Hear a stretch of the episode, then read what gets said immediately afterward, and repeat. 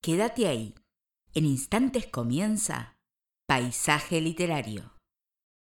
Bienvenidos a un nuevo programa de Paisaje Literario. Nos encontramos en nuestra segunda emisión de la décima segunda temporada, 29 de marzo de 2023. Estamos terminando el mes de marzo. Ya saben que empezamos un poquito más tarde, por eso en nuestro segundo programa, listo, pack, ya terminamos el mes.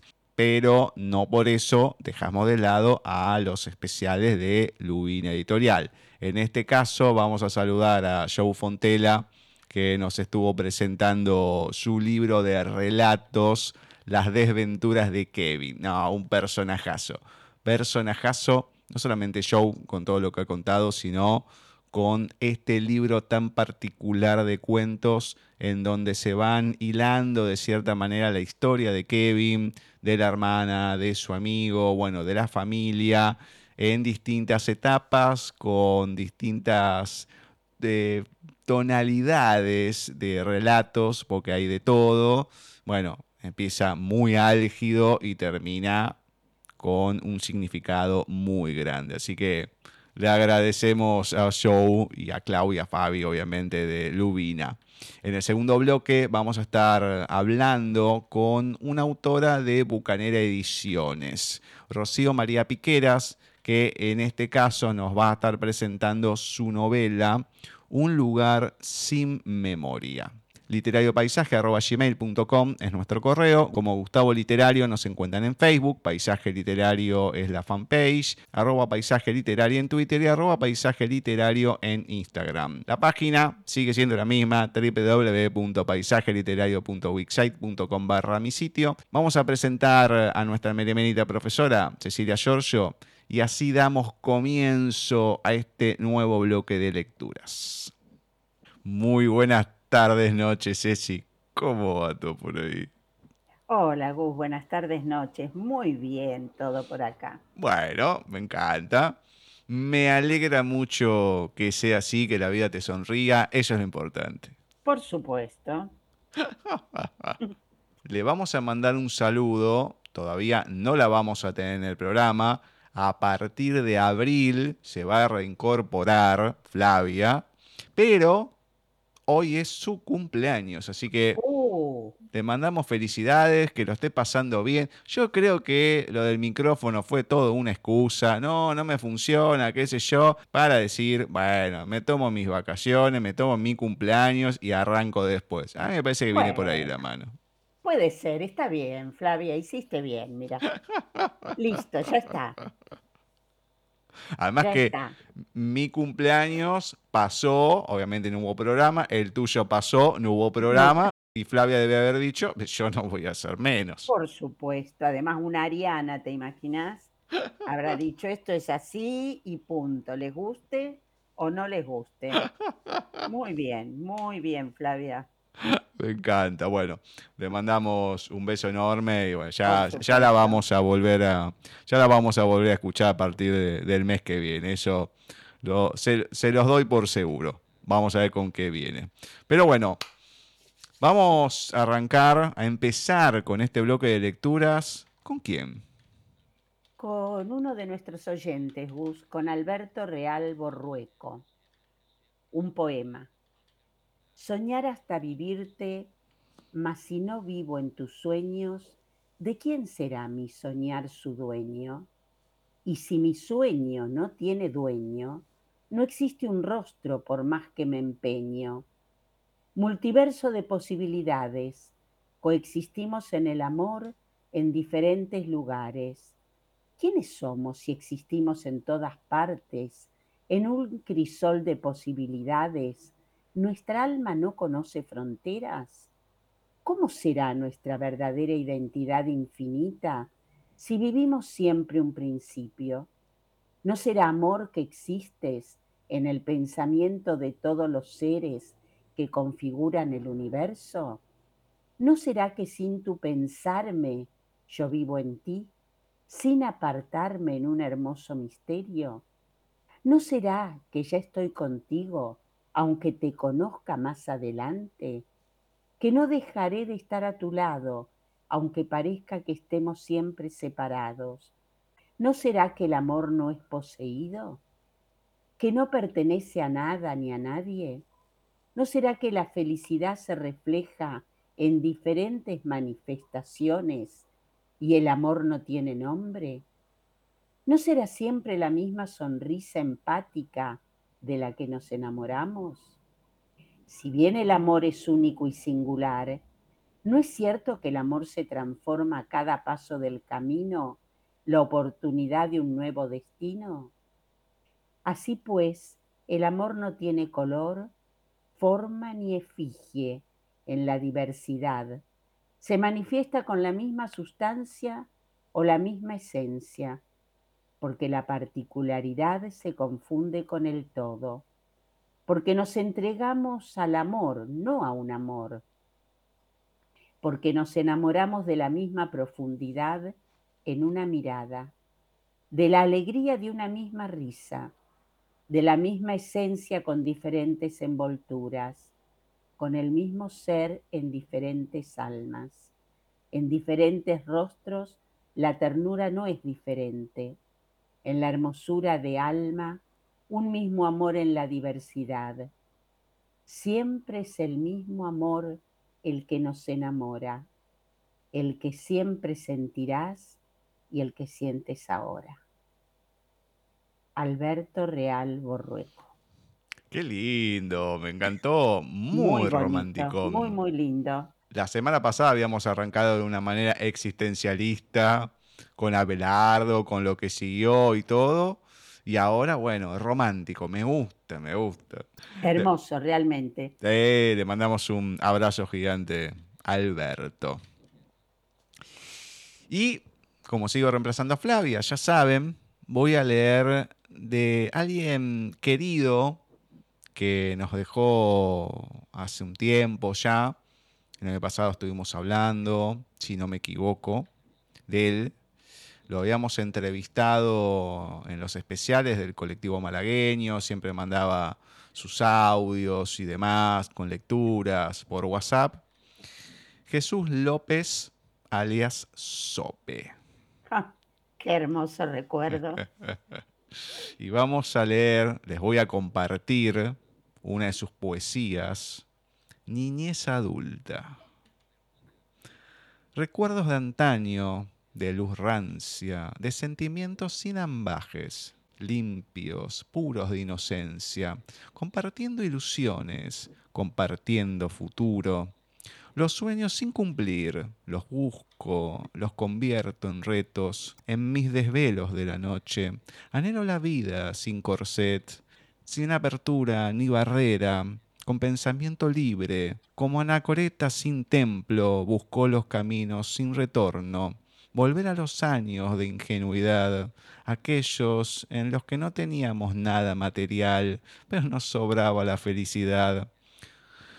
Con una niñez sin frustraciones, en la que la risa no se forzaba y la amistad era sellada, con un abrazo, con agarrarnos de la mano, con un beso de amor, a escondidas, con lealtad, con respeto.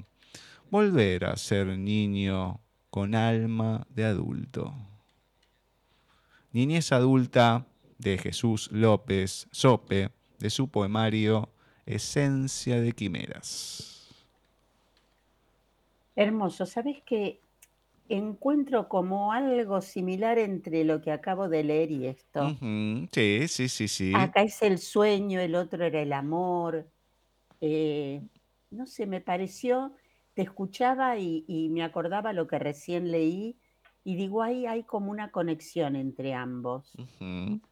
Tienen mucha ternura los dos. Tiene ese hilo conductor, bueno, en este lado más tirando, creo que a no olvidarse de lo que uno fue, de ese nido interior, de hacer las cosas con esa inocencia, de esa manera. Es lo fundamental, que todos nos olvidamos y se nos pasa de largo muchas veces. Me parece que es un texto lindo, era uno de los que me había gustado cuando lo entrevistamos y es un lindo mensaje, me parece que hay que tomarlo bastante en cuenta. Ya lo creo. Vamos con nuestro amigo que siguen y van a seguir sus audios. Jorge Tarducci, a ver qué nos comparte hoy. Jorge Tarducci, argentino, viviendo en los Alpes. Poesía, ánimo distendido. Cabellos erizados, línea quebrada, rescoldo incandescente, mar encrespado, tumulto sin control.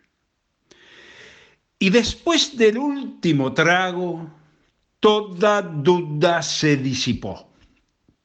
El debate llegó a su fin. El río desembocó con ánimo distendido. Del desacuerdo al acuerdo, convergiendo, se llegó. Muchas gracias, Jorge. Muchas gracias.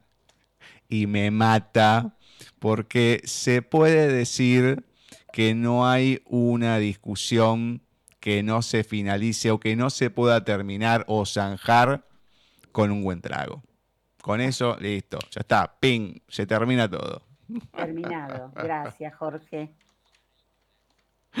Me encanta, me encanta, me, me fascina, lo voy a seguir diciendo, la man, lo voy a seguir diciendo, la manera que tiene para leer, para expresarse, le da, le da un, toque, no, no, que es increíble. Así que bueno, muchas, muchas gracias, Jorge. Bueno, bien. ¿Y ahora con qué seguimos? Ahora seguimos con un texto en prosa de un súper escritor, como yo digo siempre, eh, Juan Rulfo. Nacido en Acapulco en el año 1917, si bien este escritor mexicano escribió poco en realidad, un solo libro de cuentos, El llano en llamas, y una única novela, Pedro Páramo, pero bastaron para que fuese reconocido entre todos aquellos del, llamado boom eh, de Hispanoamérica, entre los que estaba también nuestro querido Cortázar. Hoy vamos a leer de Juan Rulfo, Acuérdate. Acuérdate de Urbano Gómez, hijo de don Urbano, nieto de Dimas, aquel que dirigía las pastorelas y que murió recitando el rezonga ángel maldito cuando la época de la influencia. De esto hace ya años, quizás quince, pero te debes acordar de él, Acuérdate que le decíamos el abuelo por aquello de que su otro hijo, Fidencio Gómez, tenía dos hijas muy juguetonas, una prieta y chaparrita, que por mal nombre le decían la remangada, y la otra que era requete alta y que tenía los ojos zarcos y hasta se decía que ni era suya y que por más señas estaba enferma de lipo. Acuérdate del relajo que armaba cuando estábamos en misa y que a la mera hora de la elevación soltaba su ataque de hipo que parecía como si se estuviera riendo y llorando a la vez, hasta que la sacaban afuera y le daban tantita agua con azúcar y entonces se calmaba. Esa acabó casándose con Lucio Chico, dueño de la mezcalera que antes fue de Librado, río arriba, por donde está el molino de linaza de los Teódulos. Acuérdate que a su madre le decían la berenjena, porque siempre andaba metida en líos y de cada lío salía con un muchacho. Se dice que tuvo su dinerito, pero se lo acabó en los entierros, pues todos los hijos se le morían de recién nacidos y siempre les mandaba cantar alabanzas, llevándolos al panteón entre músicas y coros de monaguillos que cantaban osanas y glorias y la canción esa de Ahí te mando, Señor, otro angelito. De eso se quedó pobre, porque le resultaba caro cada funeral. Por eso de las canelas que les daba a los invitados del velorio. Solo le vivieron dos, el Urbano y la Natalia, que ya nacieron pobres y a los que ella no vio crecer porque se murió en el último parto que tuvo, ya de grande, pegada a los 50 años. La debes haber conocido, pues era realegadora y cada rato pensaba en pleito con las marchantas en la plaza del mercado, porque le querían dar muy caro los jitomates. Pegaba de gritos y decía que la estaban robando. Después, ya de pobre, se le veía rondando entre la basura, juntando rabos de cebolla, ajotes ya zancochados y alguno que otro cañuto de caña para que les endulzara la boca a sus hijos. Tenía dos, como ya te digo, que fueron los únicos que se le lograron. Después no se supo ya de ella. Era Urbano Gómez, ese más o menos de nuestra edad, apenas unos meses más grande, muy bueno para jugar a la rayuela y para las trácalas. Acuérdate que nos vendía clavelinas y nosotros se las comprábamos, cuando lo más fácil era ir a cortarlas al cerro. Nos vendía mangos verdes, que se robaba del mango que estaba en el patio de la escuela, y naranjas con chile, que compraba en la portería a dos centavos y que luego nos las revendía a cinco rifaba cuanto porquería y media traía en la bolsa. Canicas ágatas, trompos y zumbadores, y hasta mayates verdes, de esos a los que se le amarra un hilo en una pata para que no vuelen muy lejos. Nos traficaba a todos, acuérdate. Era cuñado de Nachito Rivero, aquel que se volvió menso a los pocos días de casado y que Inés, su mujer, para mantenerse, tuvo que poner un puesto de tepache en la garita del Camino Real, mientras Nachito se vivía tocando canciones todas desafinadas en una mandolina que le prestaban en la peluquería de Don Refugio. Y nosotros íbamos con Urbano a ver a su hermana, a bebernos el tepache que siempre le quedábamos a deber y que nunca le pagábamos porque nunca teníamos dinero. Después hasta se quedó sin amigos, porque todos, al verlo, le sacábamos la vuelta para que no fuera a cubrarnos. Quizás entonces se volvió malo, o quizás ya era de nacimiento. Lo expulsaron de la escuela antes del quinto año, porque lo encontraron con su prima, la remangada, jugando a marido y mujer detrás de los lavaderos, metidos en un aljibe seco. Lo sacaron de las orejas, por la puerta grande, entre la risión de todos, pasándolo por en medio de una fila de muchachos y muchachas para avergonzarlo. Y él pasó por allí, con la cara levantada, amenazándonos a todos con la mano y como diciendo, ya me la pagarán caro y después a ella, que salió haciendo pucheros y con la mirada raspando los ladrillos, hasta que ya en la puerta soltó el llanto, un chillido que se estuvo oyendo toda la tarde como si fuera un aullido de coyote. Solo que te falle mucho la memoria, no te has de acordar de eso. Dicen que su tío Fidencio, el del trapiche, le arrimó una paliza que por poco y lo deja parálisis, y que él de coraje se fue del pueblo. Lo cierto es que no lo volvimos a ver, sino cuando apareció de vuelta por aquí, convertido en policía. Siempre estaba en la plaza de armas, sentado en una banca con la carabina entre las piernas y mirando con mucho odio a todos. No hablaba con nadie, no saludaba a nadie y si uno lo miraba, Él hacía el desentendido como si no conociera a la gente. Fue entonces cuando mató a su cuñado, el de la mandolina. Al Nachito se le ocurrió ir a darle una serenata ya de noche, poquito después de las ocho y cuando todavía estaban tocando las campanas el toque de ánimas. Entonces se oyeron los gritos y la gente que estaba en la iglesia rezando el rosario salió a la carrera y allí los vieron, al Nachito defendiéndose patas arriba con la mandolina y al urbano mandándole un culatazo tras otro con el Mauser, sin oír lo que le gritaba la gente, rabioso, como perro del mal, hasta que un fulano, que no era ni de por aquí, se desprendió de la muchedumbre y fue y le quitó la carabina y le dio con ella en la espalda doblándolo sobre la banca del jardín donde se estuvo tendido. Allí lo dejaron pasar la noche. Cuando amaneció, se fue.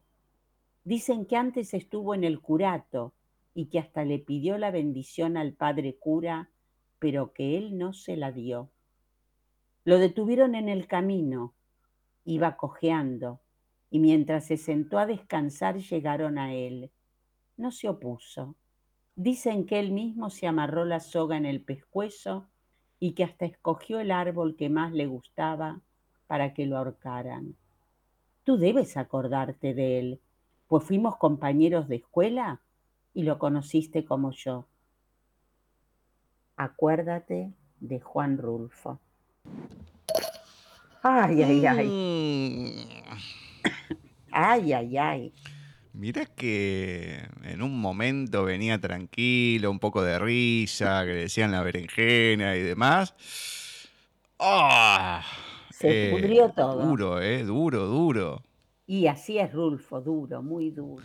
No, no, bueno, sí, tiene esa, esa mezcla. Me hizo acordar al de la Ponia Tosca que se había leído en el taller. ¿Quién fue que había venido? Uy, no me acuerdo. Eh, Ramiro Alija era. Ah, pues sí, sí. Ramiro, Arija. Ramiro. ¿qué será de la vida de Ramiro? ¿Qué será de la vida de Ramiro, eh, la verdad? ¿Qué será y de, la compañera que había venido con... que le habían sacado la muela, qué sé yo. Sí, sí, sí, sí, sí. Cuánta vida en esos 15 años, eh. Cuánta vida. No me acuerdo el nombre del cuento, pero sí, bueno, es un poco ese, ese estilo, ¿no? Eh, bien de pueblo mexicano, la historia, pero cómo lo va llevando, cómo te va contando la historia con la excusa de una cosa y la otra, y bueno, ahí, pero sí, sí, sí, duro, duro. Por un, momento me hace acordar a Wimpy en la forma que escribe, pero bueno, Wimpy no tiene... Eh, son distintos, son diametralmente opuestos. Eh, con Wimpy terminas riéndote siempre. Eh, por más que escriba lo que escriba, pero me, me sonaba así, me sonaba Wimpy cuando lo leía. Exacto, sí, sí, sí, sí, exactamente. Bueno, me encanta seguir eh, escuchando estos cuentos un poquito más larguitos. Pero hermosos. No, totalmente, totalmente. Es poder disfrutar de, de, otros textos que no han pasado por acá. Bien. Exacto les voy a compartir la efemérides, el natalicio del día. Y en este caso va a ser el del poeta galés y pastor anglicano Ronald Stewart Thomas, más conocida como R.S. Thomas. Nacía el 29 de marzo de 1913, famoso por su pronunciado sentimiento nacional y su espiritualidad, era el poeta más famoso de Gales. En 1996 fue galardonado con el premio Georges Vienesque para la poesía. Hoy les voy a compartir de R.S. Thomas, Arrodillado. Momento de calma, arrodillado frente al altar, de madera en una capilla de piedra, en verano, esperando al Dios a que hable.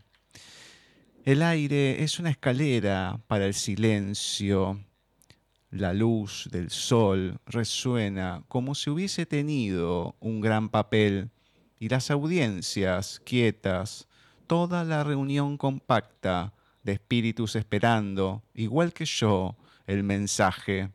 Háblame, Señor, pero aún no. Cuando hablo, aunque eres tú el que habla, a través de mí, algo se pierde. El significado vive en la espera. Arrodillado, R.S. Thomas. Qué poemitas tenemos hoy, ¿eh? Exacto, exacto. Este, Fiel a su estilo, como veníamos nombrando, de la poesía que escribe, ¿no? Thomas, eh, esta cuestión de la religión y todo, y el significado que uno también le puede dar a ese momento cuando uno está más que nada en la iglesia, bueno, acá conocemos como católica, allá es como que está un poco más diversificado, pero e- esos bancos típicos que uno se puede arrodillar y todo, eh, que, que tienen el, como la tabla abajo, ¿no? Para estar ahí, si bien Sí, uno sí, lo puede sí. hacer en, en cualquier lugar y en cualquier momento, ¿no? Pero ya te da el ambiente de ese lugar, de lo que uno conoce y la, la imagen de la persona. Ahora fíjate qué increíble que en el texto de Rulfo estaba la, la chica que tenía hipo también en la iglesia. Claro, exactamente. Sí, sí, sí, sí. Seguimos, seguimos conectados con, con no sé qué, con no sé qué. Qué hermoso, qué lindo, me encanta cuando pasan cosas así. Sí, todo, todo tiene una conexión y bueno, todo se da por algo, así que después es cuestión de descubrirlo, pero es otra cosa. Veremos a ver qué sucede con, con estas conexiones entonces. Pero mientras vemos a ver qué pasa, ¿con quién comenzamos la recta final? Bueno, vamos a, comenzarla y seguimos con Nora Lange, novelista y poeta argentina de vanguardia, porque ya dijimos que vamos a tener a muchos eh, poetas en esta sección, pero argentinos. En este caso, de Nora Lange, que tenemos que recordar, esposa de Oliverio Girondo también, o sea, eh, deben haber vivido así. No sé si es fácil o difícil vivir dos escritores juntos, Mm. poetas, no sé, no sé, y ya no les podemos preguntar. Hoy vamos a leer de Nora Lange, Jornada. Aurora, lámpara enredada en un camino de horizontes. Después al mediodía, en el aljibe se suicida el sol. La tarde hecha jirones mendiga estrellas. Las lejanías reciben al sol sobre sus brazos incendiados. La noche se persigna ante un poniente. Amanece la angustia de una espera y aún no es la hora. Nora Lange, del libro La calle de la tarde. Y la noche se persigna, mirá vos. Exactamente, otra vez. No, no, no, no, no. Es, es increíble, Gus. Además que encima la metáfora, la noche se persigna porque no- no, venía nada y tac, y en- se mete eso que... Una palabrita. Claro, para que siga el hilo conductor, me No, encanta. no, no, no. Esto me alegra, me alegra la tarde-noche. Bueno, me alegra que sea así Mm. y que te alegre también. Bueno, para seguir alegrándonos este bloque de lecturas de esta tarde-noche, vamos a ir con nuestra amiga Paola Vicenzi. La espera que desespera. Ya pasaron cinco días desde la transferencia y me consume la ansiedad. Jamás creí que esto fuera tan difícil. En la etapa de los estudios, de la estimulación y demás, creía que eso era lo complicado. Y no. Una I está haciendo algo. Ahora lo único que queda es esperar. Y la espera me desespera. Trato de distraerme, como me dijeron Connie y Eduardo, y aunque lo consiga por un ratito, mi mente vuelve y vuelve a lo mismo. No doy más. Voy al baño todo el tiempo. La excusa es hacer pis. La realidad es que preciso secarme para comprobar que el papel no esté manchado. Me horroriza la sola idea de encontrar sangre al limpiarme. Encima, al ponerme dos óvulos cada ocho horas, vivo con la sensación de que un líquido cae y se desprende de mí. Al baño nuevamente, a verificar una y mil veces más. Intento no permanecer mucho de pie, como si la ley de gravedad fuera a empujar a mis embrioncitos al suelo. Qué pensamientos raros tengo, y reconozco que esos pensamientos raros dominan mi conducta. No quiero cerca a nadie que tosa, que escupa, que estornude. Me da miedo exponerme a cualquier situación que pueda perjudicar la anidación. Catorce días es demasiado tiempo. Eduardo dice que estoy monotemática y malhumorada. ¿Y cómo evitarlo? Quisiera dormirme y despertarme justo el día de la subunidad beta, no pasar ni un minuto más por esta tortura. Ay, Paola, la espera que desespera. Eh, sí, en lugar de mamá, cuidando a esos embrioncitos que no se vayan a caer, pensamos que, que se pueden desprender. Eh, todo lo que hace una mamá por tener a sus hijos cuando lo desea, ¿no? Mm. Y creo que Paola es la persona o una de las personas más indicadas para, para hablarnos y escribir sobre ello. Gracias, Pao, porque hermoso, hermoso. No, no, muy lindo. Esta fue la primera historia que habíamos leído de ella, que fuimos a la presentación, la de recién ahora, había sido publicada por Russer.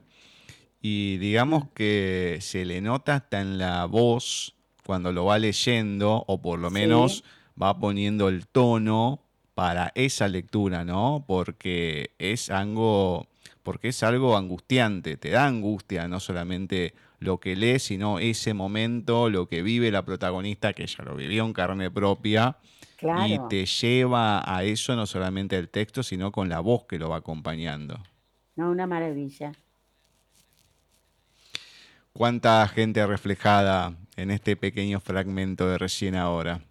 Ya lo creo. Hmm. Le mandamos un beso a Pau y bueno, beso enorme. seguiremos escuchando. Bien, ¿y con quién terminamos? Vamos a continuar y terminar con un texto de nuestra querida Mónica Sena. Aburrimiento. Lluvia, lluvia, lluvia. Si no hago algo voy a morir de aburrimiento, escondida detrás de la ventana, acurrucada frente a un televisor que transmite siempre lo mismo. Lluvia y frío. Mi infancia vuelve y me invita a jugar con las gotitas del vidrio. Un sinnúmero de personajes desfilan por la humedad opaca, valientes caballeros, hermosas damas, feroces monstruos. Las pequeñas gotas se unen en un reclamo justo de ser reconocidas como vital elemento y borran mis creaciones. No importa, las ignoro y miro el parque a través de ellas. Acabo de descubrir que el aburrimiento es un fantasma que asusta, pero que no existe. Aburrimiento, Mónica Sena. Hmm. Volvimos a la infancia otra vez. Qué Exactamente. Sí, sí, sí, sí. Es que, a ver, nuestros Nuestros oyentes pueden pensar que vos y yo nos sentamos y nos ponemos a decir, bueno, hoy vamos a leer sobre la infancia, hoy vamos a... No, no, no. No es así. Pero se da así. A, veces sí organizamos algún programa especial o algo. sí, sí, pero, esto nada que ver. ¿eh? Pero no esto, sí organizamos, porque si no terminaríamos leyendo o los dos lo mismo o nada que pero no esto de decir, fíjate que en tu poema eh, haya esto, en el mío tiene que haber lo mismo. No, no es así, es increíble. Lo de hoy fue maravilloso, estoy feliz. Además que, es cierto que es esta cuestión que es un fantasma que asusta el aburrimiento. ¿A cuánta gente le asusta? y más hoy en día que si no tenés la tecnología, no tenés el teléfono o la consola, ya está, muere, no, sabes qué hacer, cómo divertirte, nada, porque no vas a querer estudiar y te quedas mirando el techo, bueno, no sabes, y tenés miles de cosas para poder hacer, pero no, no, no tenés la imaginación. No, no, no, es cierto. Hay un, un capítulo de Los Simpsons, que lo he mencionado alguna vez, eh, que van a dar como la película de Tom y Daly, como si fuera Tom y Jerry, son las caricaturas que ven ellos. Y eh, rompe, rompe todo y demás. Bueno, hasta que Homero se pudre y dice, bueno, ahora ya está, te voy a castigar verdaderamente. Y dice, no, bueno, como diciendo, no ves como, no, no, no, no. Y le rompe la entrada. Bueno, va a ir todo el mundo y él dice, tenés prohibido, no vas a poder ir a verla nunca. Bueno. Uh. Entonces en un momento dice, no, bueno, ¿quién quiere ver esa película y demás? Nada se puede comparar con la imaginación de un niño. Y se queda y hay un silencio y se lamenta, porque claro, no, no tiene imaginación, no tiene creatividad, porque siempre se está con otras cosas que tiene al alcance de la mano. Y es la pura realidad eso. Hoy en día termina pasando así, lamentablemente. Pero cada vez más, cada vez más. Sí, sí, sí, desde más chiquitos. Ah, totalmente. No, no, no, no, totalmente. Así que bueno, aprendan que es un fantasma que asusta, pero que no existe. Así que, bueno eh, pónganse a hacer otras cosas. Le mandamos también un beso gigante a Mónica. Bien, en el segundo bloque vamos a estar charlando con una autora de Bucanera Ediciones. El año pasado empezamos con Alejandro Baravalle y en este caso Rocío María Piqueras, con la que vamos a estar hablando de su novela Un lugar sin memoria, Pablo Torres es el protagonista que pasa por situaciones que creo que nadie le gustaría pasar, heavy. Así que siguiente bloque vamos a estar hablando con su autora.